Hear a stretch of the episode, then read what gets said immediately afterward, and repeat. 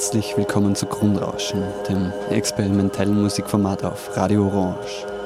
Mein Name ist Christoph Benkeser und wir begeben uns in der kommenden Stunde nach Italien, genauer gesagt nach Rom, um dort mit Toni Cotrone, dem Labelhead von No-Fire Recordings, zu sprechen. Auf No-Fire Recordings erschienen nämlich vor kurzem die Thalassa Tapes, eine Zusammenstellung von Liveaufnahmen der vergangenen vier Jahre des gleichnamigen, in Rom stattfindenden Italian Occult Psychedelia Festivals. Im Folgenden hören wir nun Ausschnitte dieser Thalassa-Tapes sowie ein Interview, das ich mit Toni Cotrone geführt habe. Viel Vergnügen also bei diesen hochenergetisch aufgeladenen, psychedelisch rammelnden Klangexplorationen aus dem römischen Untergrund.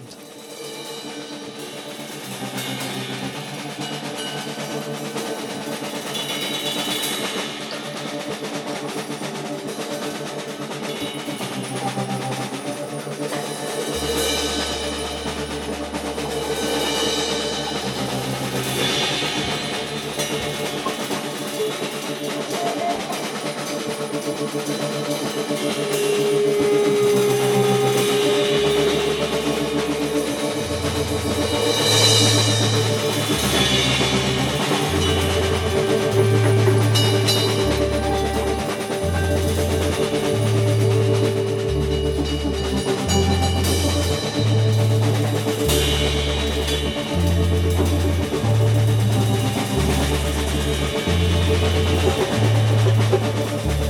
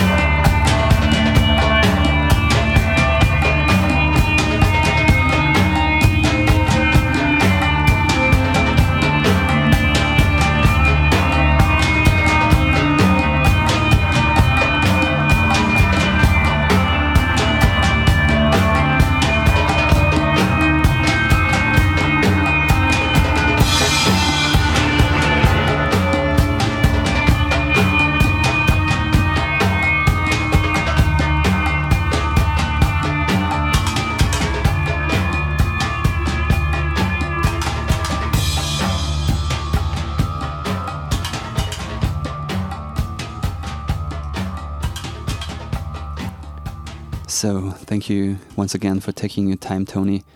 You are the label head of No Fi Recordings, which is a label that allegedly turns 16 years old in a few months, I guess. Um, can you tell me a little bit about the early development of your label, No Fi Recordings? Yeah, it's. I mean, let's say the the first release was 2001, and I mean, I don't know if we can say it's really the first release because when we did it, uh, the label just started to let's say produce my first band was was called Hiroshima Rocks Around was a, a trio kind of avant rock stuff, and uh, I mean we decided to to put out our stuff and be you know like free to do whatever we want. And and this first release was actually more than like thinking about the real label was like something to tell to the the listener like uh, it's no fidelity guys. So it was more like uh, the real sense of label like you know something that tell you about the release.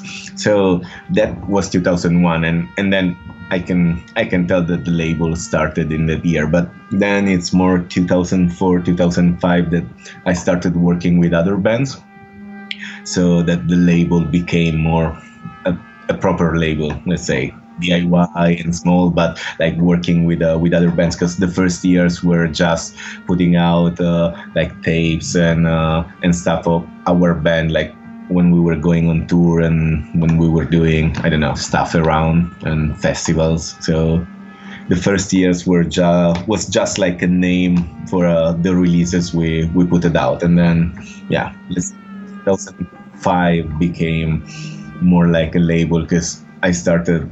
I mean, working with other people, so it's the real meaning of a label. You you release stuff you like, even if it's not yours. And listening to the very first output on your label, for example, as you mentioned, uh, Hiroshima Rocks Around or other early stuff, you undeniably come from a strong punk background.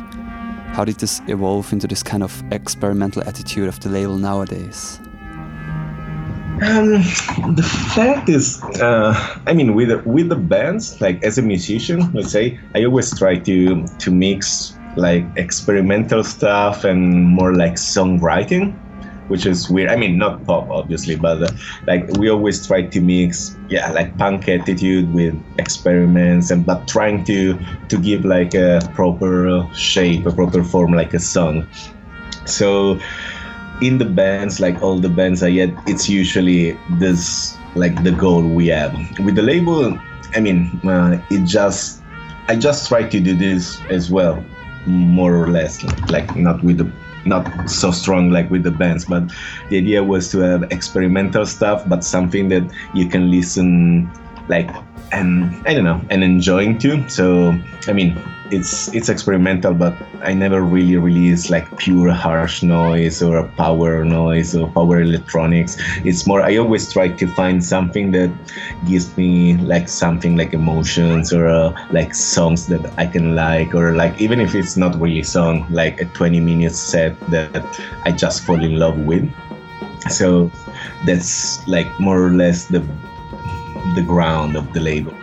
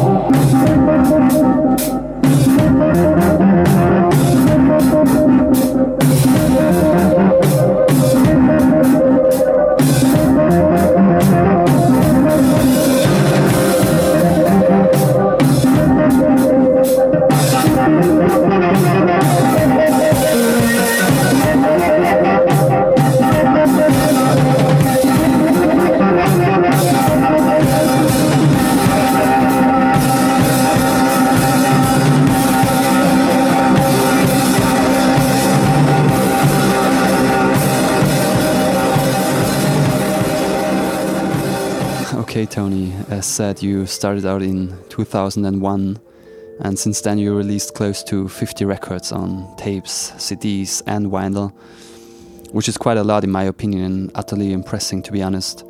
Thus, my question would be what keeps you and especially NoFi recordings running after all these years? Huh, it's a it's a big question.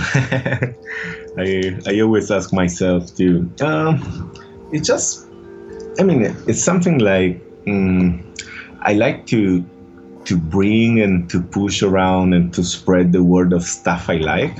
And it's something I do even like in my personal life, like, you know, with friends, when there's a band I like, I try to bring them to Rome, organize shows and stuff. And with the label, it's like, let's say the same thing, like the same ground. Like I wanna, there's something I like and I, I want people to listen to it. So what I do is like releasing an album and, and trying to I mean, it started just telling to people listen to this because it's it's really good. And then you know became a label so working with shops and distributors and internet.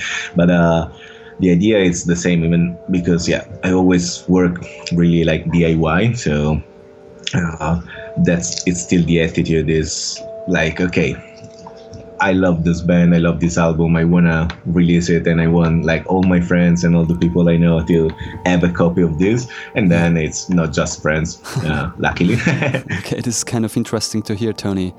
Um, but I want to move on and, and emphasize a little bit on the Thalassa Festival, which is an Italian occult psychedelia festival taking place in Rome at the Dalverme Club for the, uh, for the past five years, I think.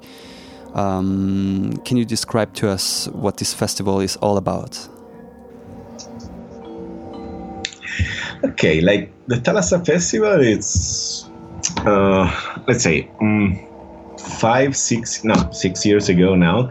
Um, like a, a really good Italian author and like music writer, like Ciarletta, it's called Antonio Ciarletta.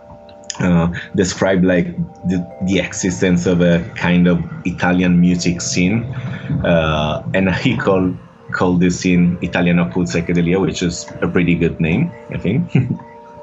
and uh, and then yeah, we just saw that it was a scene that was existing like since few years, but you know when you give the name to something, it's like it becomes real, you know, it becomes true, and. Uh, and you get even some like energy from this truth. So all those bands that were into this Italian occult psychedelia scene felt like part of something. And I mean, bands like uh, Heroin in Tahiti, Cannibal Movie, Father Murphy, In Zaire, and so on. And and you know what? We just saw that we were like old friends working together since years with different projects, different ideas and things, but with the same attitude. So, I mean, Dalverme was the perfect place to try to do something like this. And we just thought, okay, let's do a festival which is like I don't know, like the window for the scene because everyone, like every scene and bands need that kind of headquarter, you know, like a place where they can meet and and feel it like at home. And at the beginning, the idea was to, uh, I mean, was not like a festival to do it every year. Was just like a one shot. But we did it and it went really great and we had a really good and enough feedback from i mean from the city from the people from italy and even from like the press outside. So i mean looking around we thought okay maybe it's a good idea to keep it. And uh, and we did this. So Thalassa arrived to the fourth edition and then the summer one now was the fifth even if it's pretty different because I don't know if you know, but like Dal Verme close was closed by the police in March. So Dal Verme doesn't exist anymore. And uh, and since like the festival was supposed to be in April, but the venue closed in March, we didn't do the festival this year. And uh, and at the point we decided, okay, there's no the fifth edition of Thalassa. Let's do the compilation to to spread out. I mean, this is what we did in the past four years, and uh, this was the Thalassa Festival at Dal Verme because it was something really connected. I mean, I, I couldn't imagine a Thalassa Festival in another place before, so this is this is what Thalassa is.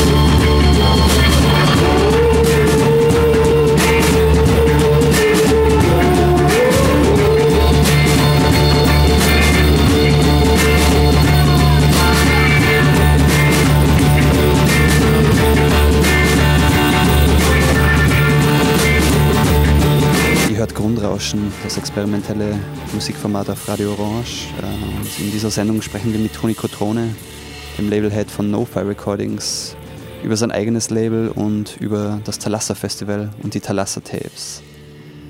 So, Tony, you mentioned the Thalassa tapes and No-Fi recordings, which conflates the last four years of this festival with music ranging from overdriven electronica to slowly ascending feedback screaming soundscapes and spaced out rock. So, what all of this music has in common, in my opinion, is this dark, almost foreboding, but still very unique sound. Would you agree with me that it somehow represents and captures the underground scene in Rome? Yeah, yeah, yeah. I mean, it's it's actually not just about Rome. It's it's really something Italian with I, I totally don't say it like in a I mean how can say in a like it's not about Italy, you know, and the country and being proud of. It's it's just something that you can feel like um, your roots. So something more like uh, which gets to the folk side of our souls. It's just getting back to to our real music roots. Because I mean, mostly like Italy was great like in the 70s music wise and in the cinema and other arts. And then i slowly like in the last 20 years just became you know doing stuff connected with more like united states music or like english music. And um, i mean it's like that since eight nine years a lot of people musicians and bands decide to to do something which is more connected to to what we are and to like our country our background our like underground scene. And obviously it gets back to the 70s because that's the the big moment of italy. So it seems to me that there's this kind of vibrant and in a way highly appraised avant-garde music scene and music community in rome that somehow gravitated around the Del Verme Club and the Thalassa Festival. How do you see this prosperous experimental music scene in, in Rome? The, um, I mean, the music, Rome is a huge city. So let's say there's a lot of different scenes and sometimes they don't even really communicate. It's it's weird. I'm I'm the one that try to be I don't know, like not in every scene, but like I try to connect somehow people and bands, and even the way you know I organize a lot of stuff. So I can do it because I have the label. I play music. I organize festival and shows. So I always try to be like a bridge between different scenes. But the one that is most connected with us is the, I mean, even there's like this Borgata Boredom scene, which is the Roma Est music scene, which is our neighborhood, like the eastern side of uh, Rome, the east part, and uh, and it's all like about people that don't like to do normal stuff, so they experiment a lot, and we just Rome is a huge city, but we just saw we were living all together in this neighborhood called Pigneto having like you know practice room and the venues and bar where we can drink together and then our galleries or like seal screening atelier. And uh and we just started doing stuff together. So you know i have the label an artist makes the cover for a band they release and they do like i don't know a festival. And uh, it's it's the real sense of a scene you know? It's just people that know each other and they all they do together stuff. They go on tour together. They release things, and uh, this scene is the one I love of Rome. Is a uh, let's say the Roma-est music scene.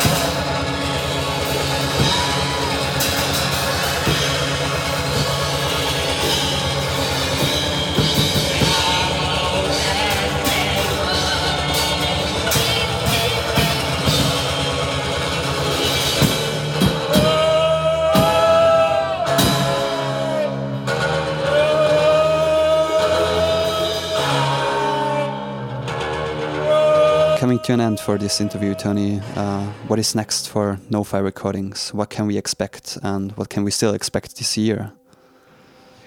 Okay, now the Thalassa tapes. Uh, hmm, I mean, are a big problem for me because I want to release it with a physical, uh, like a physical object, and uh, it's a.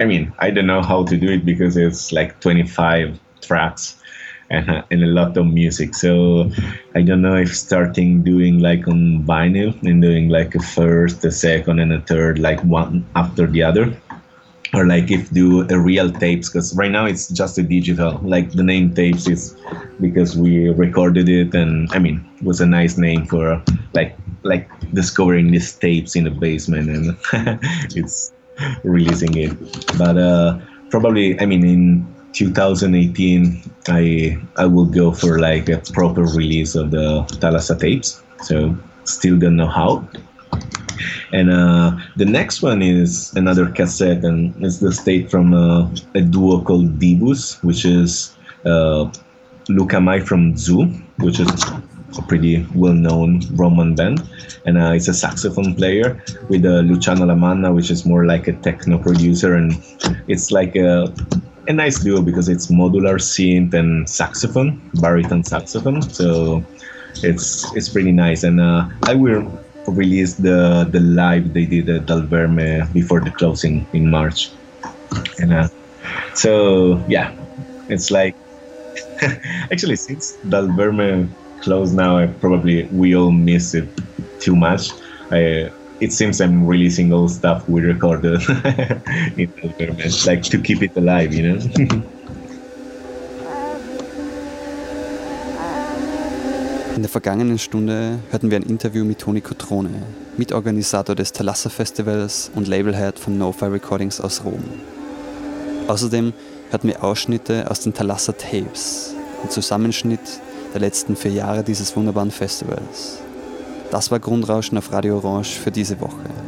Alle Informationen zur Sendung sowie die Tracklist findet ihr natürlich auf o94.at slash Grundrauschen. Ich bedanke mich bei euch fürs Zuhören und fürs Einschalten. Wünsche euch eine schöne Woche und bis bald. Aufs genaue Hinhören nicht vergessen.